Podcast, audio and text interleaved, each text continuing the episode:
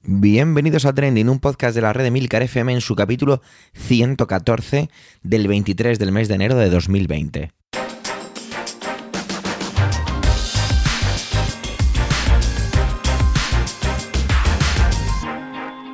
Trending es un podcast sobre lo que pasa, sobre lo que ocurre, sobre las noticias que pueblan las redes sociales. Todo ello con opinión y siempre con ánimo de compartir. Por ello, somos varias voces, aunque yo, Javier Soler, haga de presentador. Trending es tu podcast de noticias semanal. Adelante. Bienvenidos a otro temporal, aunque bueno, yo creo que esto se podría trasladar metafóricamente a casi cualquier ámbito. Las noticias esta semana, para mí, sinceramente, son auténtica porquería. Vamos a empezar con Manuel, que nos trae la escalofriante historia del coronavirus de Wuhan, que ya va por 17 muertes confirmadas y de la que realmente yo no he encontrado demasiada información. De hecho, me planteé incluso traer ese trending aquí esta semana. Vamos a ver si con su intervención nos enteramos de algo más. Gracias por prepararla. Adelante, Manuel.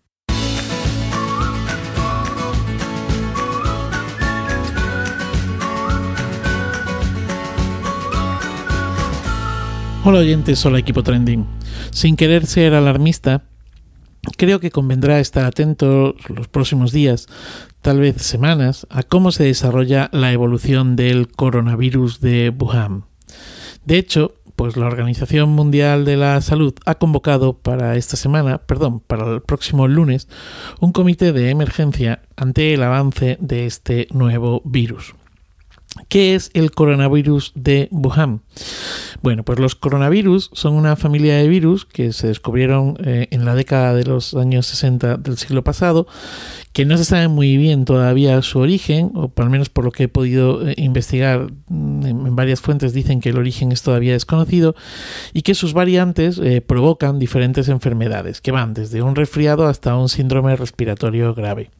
Gran parte de los coronavirus no son peligrosos, y de hecho, bueno, pues se tratan y de hecho la mayoría de las personas hemos contraído o podemos contraer a lo largo de nuestra vida al menos un eh, coronavirus de estos reciben el nombre de coronavirus por el aspecto que presentan, ya que parece ser que, eh, vistos así al microscopio, pues eh, son muy parecidos a una corona o una especie de halo. Y bueno, se trata de un, de un virus presente tanto en humanos como en, en animales. En los últimos años se han descrito tres brotes epidémicos importantes causados por coronavirus. Em, uno de los más eh, fuertes o dos de los más fuertes han sido el SRAS-CoV,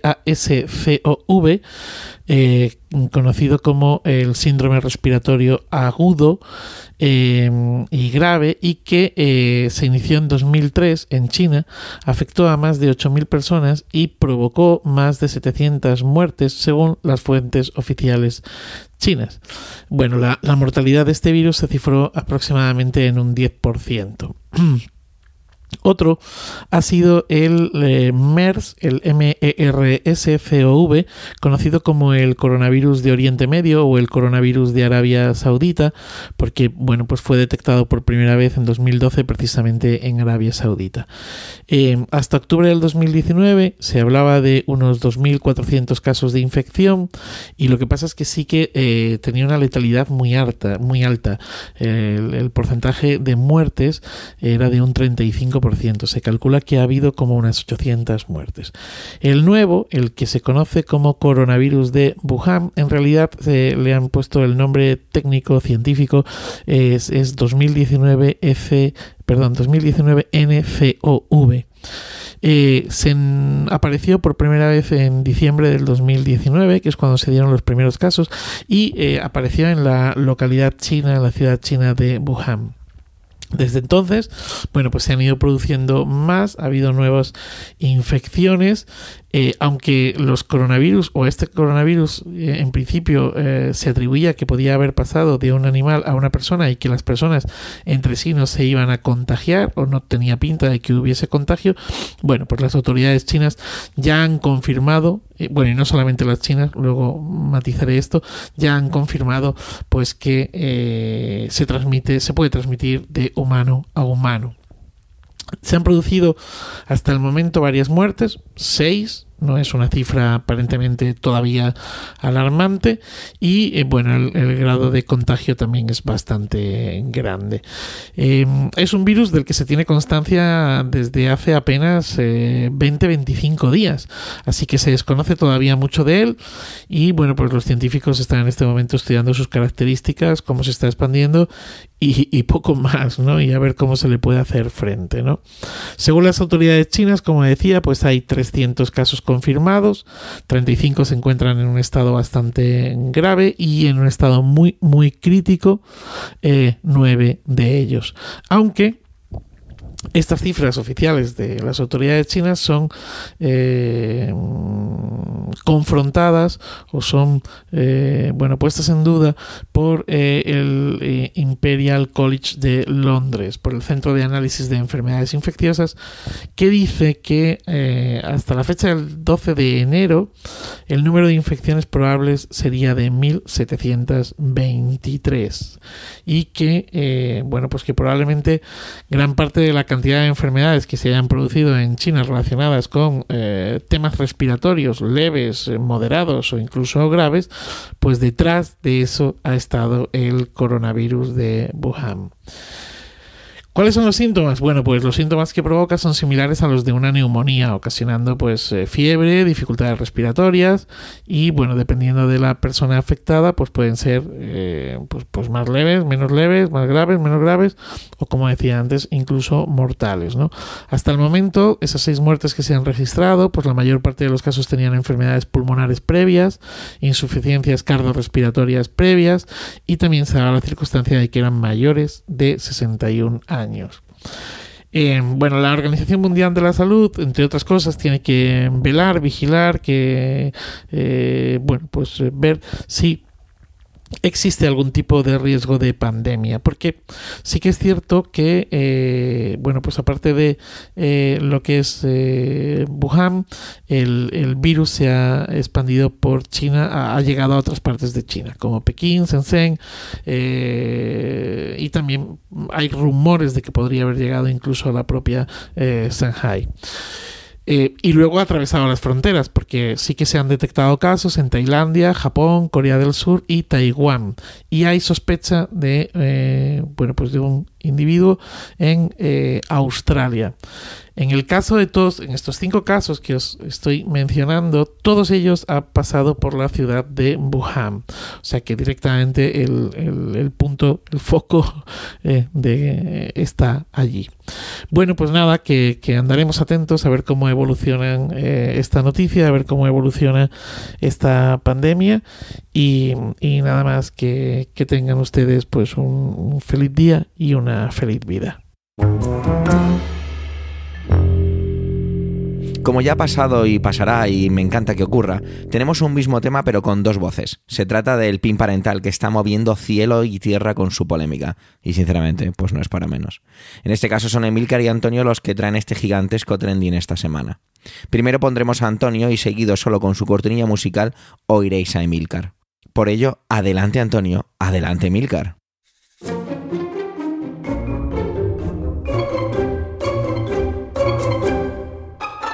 Saludos, soy Antonio Rentero del podcast Preestreno y esta semana en Trending no voy a hablaros ni de cine ni de series de televisión.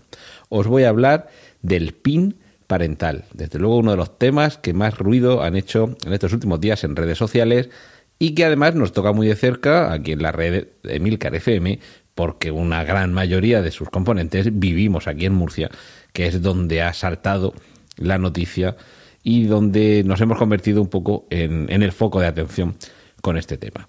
Previamente, un concepto y un poco de historia. El PIN parental es una propuesta de Vox para permitir a los padres que puedan autorizar o no el que sus hijos reciban determinadas charlas sobre determinados temas de las que se dan en clase. Y un poco de historia, y básicamente que esto no es nuevo, no es de ahora. Esto Aquí en Murcia ya llevamos casi un año dándole vueltas. En agosto se llegó a un acuerdo debido a que el PP no tiene mayoría suficiente para gobernar en solitario, se tiene que apoyar en Ciudadanos y en Vox. Y una de las exigencias de Vox era esta, que, que se generara este PIN parental, esta autorización, este veto, según como lo queramos ver, para que los eh, hijos de los padres que tengan esa potestad puedan recibir o no determinados contenidos. Y esto realmente aquí en Murcia lleva funcionando o no funcionando desde el mes de septiembre de 2019. Es decir, para vosotros, la gran mayoría de los que en estos últimos días lo habéis descubierto es algo novedoso, pero nosotros llevamos aquí casi un año con esta polémica a cuestas. Siguiente aclaración, el PIN parental es para actividades complementarias. No es ni para asignaturas obligatorias ni para actividades extraescolares, ¿de acuerdo? Es para actividades complementarias, que normalmente son eso, charlas o talleres y que están relacionadas con, eh, con, con asignaturas que forman parte del programa y que además, y esto también es muy importante, todas estas actividades complementarias, previamente a que se impartan, han tenido primero el acuerdo del claustro de profesores, después se ha visto también con las eh, asociaciones de padres eh, y hay un visto bueno por todas estas partes. Es decir, que podríamos empezar afirmando que aquí están todos de acuerdo en que se dé un contenido determinado. Entonces, ¿de dónde proviene la controversia? Se ha centralizado mucho en determinadas charlas que tienen que ver con un aspecto que quizás sea el, el más delicado para muchos, y es cuando este tipo de charlas tienen que ver con mm, cuestiones asociadas a la, en este caso sobre todo a la ideología de género, a la educación sexual, pero en cualquier caso cuando eh, tienen que ver con eh, la transmisión de valores morales. Y aquí sería cuando tendríamos uno de los primeros conflictos, y es que el PIN parental afecta a la controversia, al roce que puede haber entre dos eh, puntos que además defiende la Constitución en el mismo artículo, si no recuerdo mal, es el, el 27, en el que por un lado se reconoce el derecho de los padres a elegir la educación en los valores éticos, morales y de principios que ellos consideren más oportunos para sus hijos, pero como digo, en ese mismo artículo también se consagra ese principio por el que el Estado debe proporcionar una formación adecuada a, a los niños mediante la infancia. Y esto, evidentemente, supone trasladarle valores de respeto, de mm, valores democráticos consagrados en la Constitución, en textos posteriores, y que lo normal es que incluso de manera transversal también se acceda a ellos a través primero de, la libertad de cátedra y luego de algunas eh, asignaturas que tienen que desarrollar esos eh, mismos conceptos. Ya digo que no estamos hablando de asignaturas eh, optativas, sino de talleres o charlas que desarrollan mm, contenidos que supuestamente ya están en el programa educativo. Eh, claro, hablamos de complemento a materias centrales, eh, matemáticas, historia, biología, geografía, que como digo, eso ya forma parte del, del, currículum educativo. Y la controversia está cuando alguna de esas charlas puede tocar algún, algún principio, algún valor que algún, bueno, algún, algunos padres consideren no adecuado. Y eso es lo que pretende Vox. De aquí es donde viene todo este, todo este jaleo del PIN. Que los padres puedan decidir a qué charla de ese tipo, esas charlas complementarias, van sus hijos o no. Primer punto de conflicto. ¿Por qué elegir? Claro, yo aquí opondría el ¿y por qué no elegir? Si tan seguro se está de que no hay ningún daño en eh, impartir una charla sobre una determinada materia, tampoco debería haber ningún problema en permitir que no se acuda. Bueno, pero es que se transmite una serie de valores constitucionales que todos deben tener. Sí, pero si no es obligatorio y se supone que en el mismo artículo también se permite al padre, a los padres, que trasladen los valores morales que ellos prefieran en la educación de sus hijos, le debes poder permitir al padre que vaya, eh, o sea, que permita a su hijo que vaya, que él lo autorice, o en este caso, que autorice el que no asista o el que no se le imparta esa materia. Quizá el ejemplo que voy a poner sea demasiado pedestre, pero creo que se puede entender. No hay objetivamente nada malo en que en un colegio determinado a los niños se les lleve a ver un entrenamiento del Real Madrid. Objetivamente podemos decir que no hay nada perjudicial.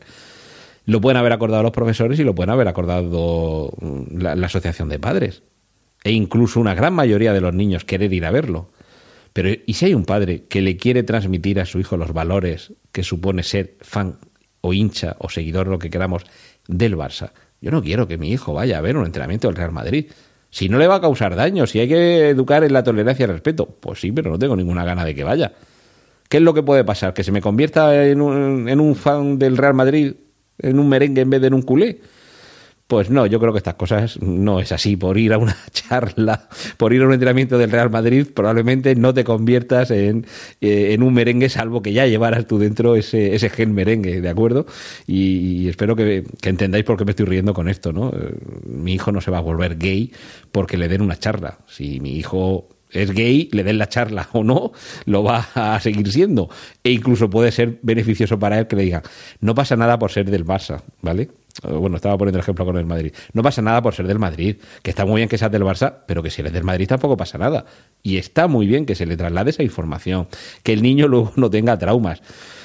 Pero es que a lo mejor el padre no le quiere transmitir ese valor y mm, lo siento, pero es que también se permite que, bueno, se permite, vamos, que está consagrado en la Constitución ese derecho, tanto derecho tiene el Estado trasladar una serie de valores mediante la educación, como derecho existe por parte de los padres a elegir qué valores son los que quieren que se les traslade a los hijos. A ver, yo sí que es cierto que estoy más a favor de la elección que de la imposición. Las imposiciones no me suelen parecer una buena idea, ni siquiera en algunas cuestiones de mínimos, cuando existe, como en este caso, ese resquicio constitucional, por decirlo de alguna manera, a que los padres se opongan. Es decir, que yo podría decir que estoy a favor de que exista ese PIN parental, lo cual no supone que esté en contra de que se imparta algunas de las charlas y de los talleres complementarios asociados a esas, a esas actividades obligatorias por currículum que se le debe trasladar a los niños. Pero creo que hay algunas materias que si afectan unos valores, unos principios que los padres entienden que quieren dar de una forma o que quieren que no se les imparta a sus hijos, creo que ahí es donde estaría eh, realmente el problema qué tipo de valores son los que se puede dejar al albur del arbitrio de los padres el que se transmitan o no. Y el ejemplo lo hemos tenido muy cerca en estos mismos días, cuando Vox ha propuesto y parece que conseguido que en Andalucía se den en plano de igualdad con todas estas otras charlas que estarían sujetas al PIN parental, charlas sobre caza. ¿Qué hacemos si no tenemos un PIN parental que nos impida que a nuestro hijo le enseñen cómo se caza a animales por práctica deportiva, para regular la población o mm, para pegarle unos tiros a un jabalí, a unas perdices o unos conejos y echárnoslos en el arroz? Si yo no quiero que a mi hijo le den esa charla, ¿cómo lo evito? Cuando es una charla complementaria, irrenunciable y obligatoria. Quiero decir que aquí también, de fondo, creo que es lo que hay. Simplemente un arma arrojadiza política, por eso me refería al, principio de este rollo que os estoy metiendo, al momento y a la oportunidad de sacar ahora algo que aquí en Murcia realmente fue actualidad mm, hace ya bastantes meses, es decir, es reflotar algo que, que, estaba ahí y, que no deja de ocasionar un conflicto o un problema, pero que se supone que ya fue objeto de controversia hace tiempo y ahora viene muy bien sacarlo para que el ruido se extienda al resto de España, donde no hay un proyecto en todas las comunidades autónomas para que haya PIN parental, como sí que hay aquí, y, al final es un arma arrojadiza política. Si esto sucediera en lugar de Murcia, comunidad gobernada por el, por el PP, por Ciudadanos y Vox, mientras que en Moncloa está el PSOE, si en lugar de suceder así, sucediera con el PP con Vox en la Moncloa, y fuera en una comunidad autónoma gobernada por PSOE y Podemos, como puede ser Valencia, donde surgiera ese PIN parental para que los padres eh, en Valencia pudieran evitar que a sus hijos se les enseñe, se les adoctrine con lo que tienen preparado los, eh, los centros o la formación con una ideología contraria a lo que ellos creen, tendríamos exactamente la misma controversia que ahora, solo que cambiando quiénes son los actores y cambiando cuáles son esos eh, valores que se pretende evitar que se traslade que, a los niños o que se pretende permitir que se le pueda poner cortapisas. Y ya no sé si como, si como reflexión final, al final es que aquí hay una controversia entre, mm, por no entrar en de quién son los hijos, de Julio Iglesias, sabemos que todos somos eh, hermanos, pero esto es una, eh, un conflicto básicamente entre el Estado y la familia. Volvemos, este es el viejo conflicto siempre entre individuo y colectivo, en este caso el colectivo. representado por el Estado, y el individuo, representado por esos intereses de la familia, o del padre, o de la madre. Yo ya otro día, si queréis, hablamos de ¿y qué sucede si un padre quiere que vaya a la charla y el otro padre no quiere que vaya? Esto ya sí que es una cuestión bueno, interesantísima para el derecho de familia.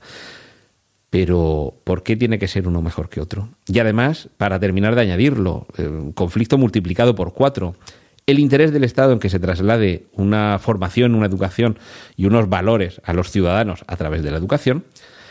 Otra parte del conflicto, que serían los profesores, porque los profesores están realizando una labor y, y en esa labor se trasladan valores, que no nos engañemos, incluso la, la, cosa más objetiva que quieras trasladar a alguien en las matemáticas puedes transmitir ideología para lo bueno y para lo malo.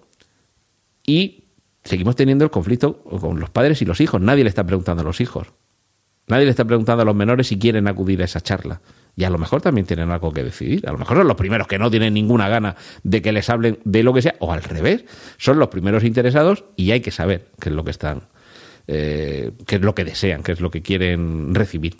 Y claro, los padres, a ver, es mi responsabilidad. El hijo no es mío, no es un sentimiento de propiedad, pero soy responsable de él. Entre otras cosas, legalmente se le puede exigir, y de hecho se le exige en algunas ocasiones, cuando hay abandono de un menor o no está en unas condiciones adecuadas. Y ahí entran a, trabajar los servicios sociales. Eh, ¿Obligamos a todo? ¿Permitimos eh, alguna libertad de elección en algunas cosas? Yo prefiero que se dé la opción de elegir.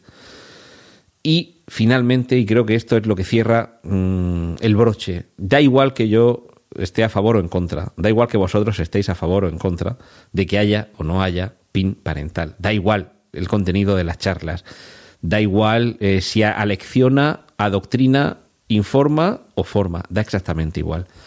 Lo importante es lo que el presidente de la Comunidad Autónoma de Murcia, Fernando López Miras, ha, ha reconocido y ha admitido en Murcia, en la región de Murcia, no hay ninguna denuncia por adoctrinamiento en las aulas. Es decir, que estamos hablando de algo que realmente creo que no es un problema. Y no es un problema porque si no ha, eh, existido ninguna denuncia de, oiga, mi hijo lo están adoctrinando, que me he enterado de que le han enseñado esto en clase, esto es como lo del chiste, es que usted también, los dibujos que le enseña el niño. Si no tenemos en la región de Murcia, que es donde está el origen de toda esta controversia estos días del PIN parental. No hay ninguna denuncia por adoctrinamiento en las aulas de Murcia, y te lo está diciendo el del PP, que se supone que podría en todo caso decir, no sé, si mire, aquí en este colegio ha pasado esto. Si no tenemos un problema, ¿por qué estamos hablando tanto de este problema? Pensad por vosotros mismos en cuál es la razón de que ahora sea este el trending topic de estos últimos días. Disculpas porque creo que me he extendido demasiado, pero me parece que es un tema muy, muy importante y además creo que tengo algún otro compañero aquí en esta red, creo que eh, Emilio Cano, Lor, Lor al líder, es quien os va a trasladar también su opinión sobre el PIN parental. Así que en cualquier caso, toda la información que podáis y tomad vuestra propia decisión. Elegid, que la elección suele ser sinónimo de libertad. Un saludo de Antonio Rentero y os dejo con los contenidos de mis compañeros aquí en Trending.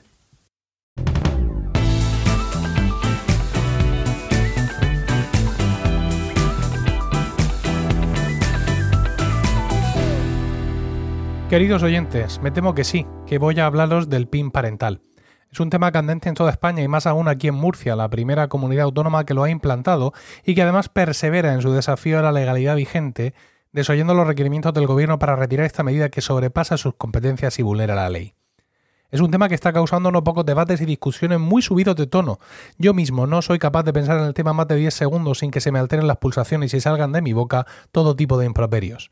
No os quiero contar lo que llegué a decir este lunes cuando recibí un email del colegio pidiéndome autorización para que mis hijos acudan a un taller de lectura de cuentos, una actividad que desarrolla un tema incluido en el currículo educativo oficial y que además lleva desarrollándose años en este centro educativo.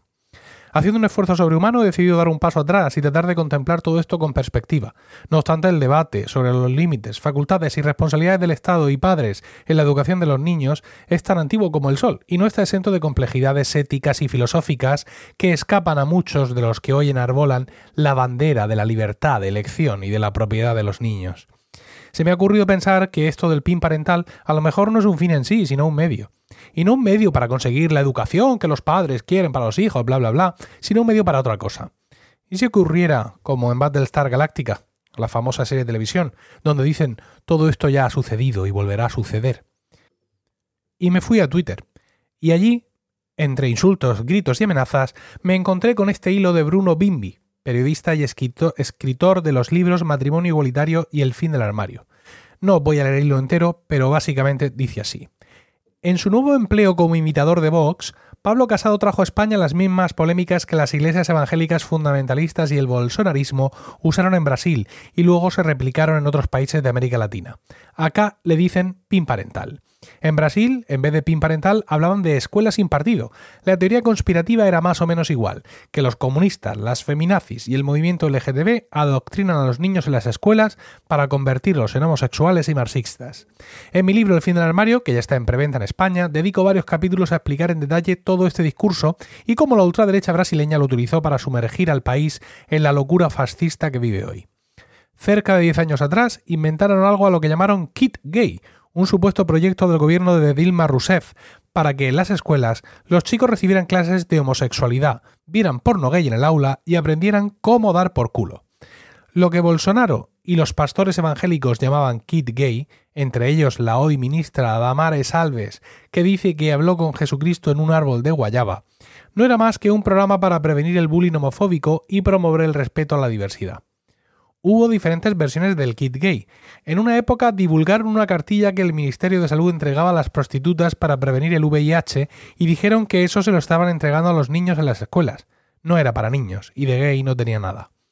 Después usaron imágenes de historietas de humor gráfico muy explícito, muy antiguas, diciendo nuevamente que eso estaba siendo distribuido en las escuelas por el gobierno de Dilma. También llegaron a decir que se pasaban películas porno gay en clase. Durante la campaña de 2018, Bolsonaro llegó a mostrar un libro en una entrevista en el noticiero de mayor audiencia del país y dijo, esto es el kit gay, esto le están dando a nuestros hijos. Acá les muestro una imagen y se ve a Bolsonaro con un librito que parece un cómic en la mano. Muy serio Bolsonaro. Lo que mostró Bolsonaro era un libro de educación sexual escrito por autores europeos que casi ni menciona la homosexualidad y jamás fue usado en las escuelas de Brasil. Pero Bolsonaro lo presentó impunemente en televisión como el kit gay. Lo cuento en El fin del armario. En la sección de El fin del armario titulada República de Gilead, cuento cómo Bolsonaro usó esa y otras mentiras para contaminar la campaña electoral de 2018, y cómo muchos medios brasileños lo dejaron hacer, transformando las mentiras en polémicas. Pero para llegar a usar esas mentiras en campaña, antes tuvieron que instalarlas lentamente durante años. Eso también lo explico en el libro. Y producían campañas basadas en esas mentiras, generando pánico. La versión brasileña del PIN parental fue Escuela sin partido. Los argumentos del proyecto Escuela sin Partido eran que había que impedir el adoctrinamiento de los niños en las escuelas, y ahí mezclaban todo, comunismo, feminismo y homosexualidad. Entonces proponían una ley para punir a los docentes acusados de adoctrinar. Sabían que no podrían aprobar esa ley absurda, pero el objetivo era generar miedo y a la vez movilizar a sus seguidores, que creían que sus hijos estaban en peligro. Por las redes pedían a los alumnos que filmasen a los profesores y a los padres que los denunciasen. Muchos profesores pasaron a autocensurarse, a tener miedo de decir en una clase de historia, educación cívica o biología algo que pudiera ser tildado de adoctrinamiento comunista, feminista o gay. En los municipios donde la ultraderecha tenía mayoría legislativa, aprobaban también leyes prohibiendo lo que llamaban ideología de género. Llegaron a prohibir determinados libros, retirándolos de las bibliotecas escolares o a mandar arrancar páginas de otros. Al igual que pasa hoy en España, en aquel momento estas falsas polémicas fueron subestimadas en Brasil. A la izquierda le parecían temas menores, porque no eran de clase. A los liberales no les molestó aliarse con esa gente. Los medios reprodujeron sus discursos. Bolsonaro y la mafia evangélica inventaron el kit gay, y los medios hablaban de ese objeto imaginario como si realmente existiera, como si fuera un debate sobre algo real y no sobre una teoría conspirativa. Decían, tal político está a favor o en contra del kit gay. Lo mismo pasó con la inexistente ideología de género. Se inventaron una entidad fantasmagórica que servía como comodín para atacar a cualquiera y que nunca era definida porque era indefinible. Y la prensa empezó a usar esa expresión como si se refiriese a algo real. Después, sobre la base de esas invenciones conceptuales, empezaron a divulgar masivamente mentiras más concretas, más tangibles, pero igualmente falsas, que en la escuela tal había pasado tal cosa, y era falso, pero viralizaba en las redes y por WhatsApp. Ahí estaba la trampa.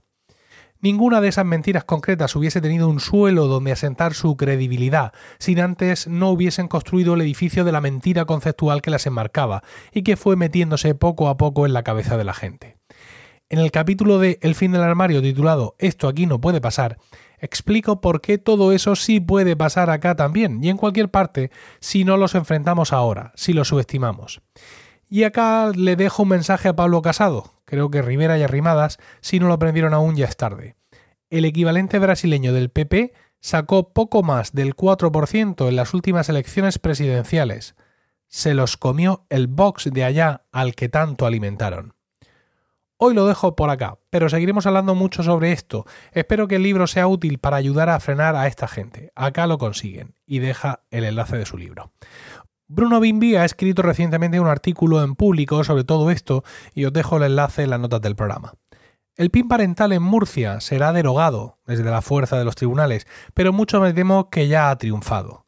Aunque diversos medios ya han desmentido las falsedades que usa Vox para justificar esta medida, esta cizaña ya ha partido nuestra sociedad, esparciendo mentiras y generando odio. Espero que las gentes de bien de uno u otro signo político estemos más atentos y seamos más hábiles para enfrentar el próximo envite de la extrema derecha. Esta semana, como habéis podido comprobar, solo hago de presentador. No he traído ninguna intervención. ¿Por qué? Pues porque sinceramente no tenía ningún cuerpo para hacerla. Así que gracias por vuestro tiempo, gracias por querer escucharnos en este centésimo décimo cuarto capítulo. Los comentarios siempre nos aportan enriquecimiento. No dudéis en dejarlos en emilcar.fm barra trending. Un saludo y ojalá que con mejores noticias hasta la semana que viene.